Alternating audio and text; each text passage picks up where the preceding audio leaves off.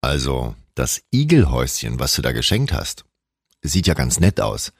Aber kennst du jemanden, bei dem da schon mal irgendwie mal ein Igel drin war? Ja, derjenige bin ich. Igel im Garten, was er aber wirklich braucht, damit er uns Schnecken und andere ungebetene Gäste in Schach hält. Das hören Sie jetzt. Es macht gar nicht viel Arbeit, damit sich Borstel, wie der Igel bei mir in der Kindheit immer hieß, sich wohlfühlt. Gartenmeister, der Gartenpodcast für grüne Daumen mit Jens Mai.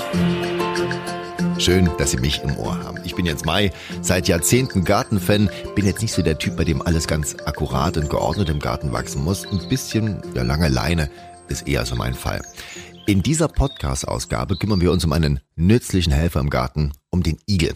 Gibt übrigens vorab zwei Arten bei uns, den Braunbrustigel und der deutlich seltenere Weißbrustigel. Den Unterschied, den haben Sie schon im Namen. Ne? Die Unterseite vom Weißbrustigel ist richtig. Nicht braun. Also das Helle hebt sich deutlich ab. Warum finden die meisten von uns Igel so sympathisch? Also ich glaube, die meisten haben schon in ihrer Kindheit positive Erzählungen bekommen. Ja, sehen natürlich auch niedlich aus, aber können auch beißen. Und natürlich halten sie ungeliebte Nacktschnecken, Mäuse und anderes Getier im Zaum. Mit Obst oder Gemüse können die nichts anfangen, auch wenn man manchmal in Büchern Igel sieht, die einen Apfel aufgespießt haben. Die mögen sowas überhaupt nicht. Die gehören zu den Insektenfressern. In unseren Gärten streunen Igel natürlich gerne durch die Beete. Und wenn sie was Fressbares gefunden haben, eine Nacktschnecke zum Beispiel, vielleicht haben Sie das auch schon mal gehört, das schmatzt wie verrückt. Was können wir tun, damit Igel sich bei uns wohlfühlen und vielleicht sogar Nachwuchs bekommen? Viele denken da an so ein Igelhaus. Ja, tausend Modelle gibt's da zu kaufen, da ist preislich, glaube ich, auch alles möglich. Und wer sagt, ach, ich möchte das selber machen, auch kein Problem. Das Internet ist voll mit Anleitungen. Also do-it-yourself Igelhaus. Paar Bretter, Schrauben, los geht's. Auch ich habe vor ein paar Jahren so ein Igelhaus geschenkt bekommen von meiner Mama, wollte mir einen Gefallen tun.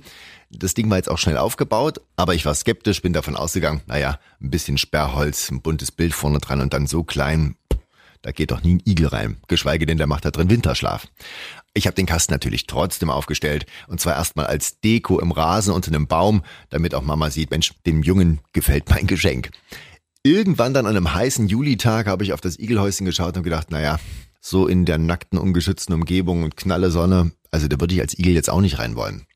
Ich habe dann die kleine Kiste zwischen die Sträucher am Gartenzaun gestellt. Konnte man dann zwar nicht mehr sehen, aber immerhin, es war schattig, bisschen Heu habe ich noch reingetan, fertig. Und irgendwann habe ich dann gar nicht mehr dran gedacht. Als meine Tochter, war damals, glaube acht Jahre, an so einem Septemberabend ins Haus gestürzt kommt und schreit, Papa, da sind Igelbabys auf dem Rasen. Ich natürlich raus und tatsächlich fünf kleine Igel und die Mama noch dazu. Und da sind wir dann zu dem Igelhäuschen gegangen, haben den Deckel mal kurz abgenommen und tatsächlich ein kleines Nest. Und die sind dann auch alle wieder da rein. Also ein Riesengedrängel in dieser kleinen Kiste. Haben Sie auch so ein Igelhaus oder eins geschenkt bekommen oder verschenkt? Dran denken, das Igelversteck braucht am besten selbst ein geschütztes Plätzchen, damit sich Igelnachwuchs auch bei Ihnen im Garten einstellt. Interessant übrigens, zur Überwinterung haben sich Igel bei mir immer einen anderen Ort ausgesucht, also eine Igelkiste. Das schärfste war mal mitten im Staudenbeet zwischen zwei Lampenputzergräsern. Ja, da war so ein kleiner Haufen Grasreste und Blätter und ich wollte das runterrechnen, damit es ordentlich aussieht und da habe ich es dann entdeckt. Der Igel hat sich eine Kuhle gemacht und drüber dann halt seine Bettdecke aus Laub und Gras. Mitten im Beet. Kaum geschützt, aber egal, der hat den Winter durchgestanden. Wollen Sie Igeln für den Winterschlaf was Gutes tun? Laubhaufen oder Schnittreste in irgendeiner Ecke. Mein Vater zum Beispiel, der hat einen Komposthaufen, hat in das Metallgitter unten so ein handbreites Loch reingemacht und im Innern dann einfach so starke Äste rundrum und das war dann wie so eine Höhle. Jeden Winter schläft ein Igel drin. Kurz noch zum Igel-Nachwuchs. Die kommen meistens so im August, September auf die Welt und da müssen sich die Kleinen wirklich beeilen, damit sie genug Gewicht drauf bekommen, um über den Winter zu kommen. Mindestens, so sagt man, halbes Kilo. Und sollten Sie da mal so einen kleinen Nachzügler entdecken und den wiegen wollen, auf jeden Fall Handschuhe an. Wir haben viele Flöhe und andere Plagegeister im Stachelkleid, also ein bisschen Vorsicht. Hat der Igel dann wirklich zu wenig auf den Rippen? Katzenfutter. Das hat man getestet, vertragen die Igel am besten und dazu keine Milch zu trinken geben, nur Wasser. Igel vertragen keine Milch. Aber ich glaube, das hat sich eh mittlerweile rumgesprochen. Das Füttern auch nur für eine begrenzte Zeit, weil da muss ich dann irgendwann wieder selber versorgen und das klappt dann auch ganz gut. Wer Igel das ganze Jahr durchfüttert, tut weder den Tieren gefallen, noch dem Geldbeutel, nur den Schnecken. Denn die frisst der Igel dann nicht mehr. Katzenfutter schmeckt viel besser und ist ja dann auch bequemer, ohne Rumgesuche. Eine kleine Bitte habe ich noch für den Fall, dass Sie so einen Mähroboter haben. Lassen Sie ihn nicht nachts fahren. Was uns vielleicht einen Haufen Arbeit erspart, für Igel können die scharfen Messer tödlich enden. Ja, es war eine stachelige Podcast-Ausgabe vom Gartenmeister.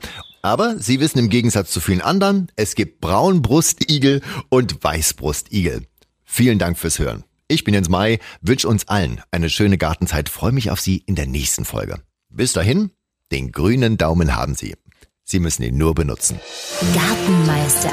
Jens Mais Gartenpodcast. Für Ihren grünen Daumen. Jederzeit zu hören. Überall, wo es Podcasts gibt.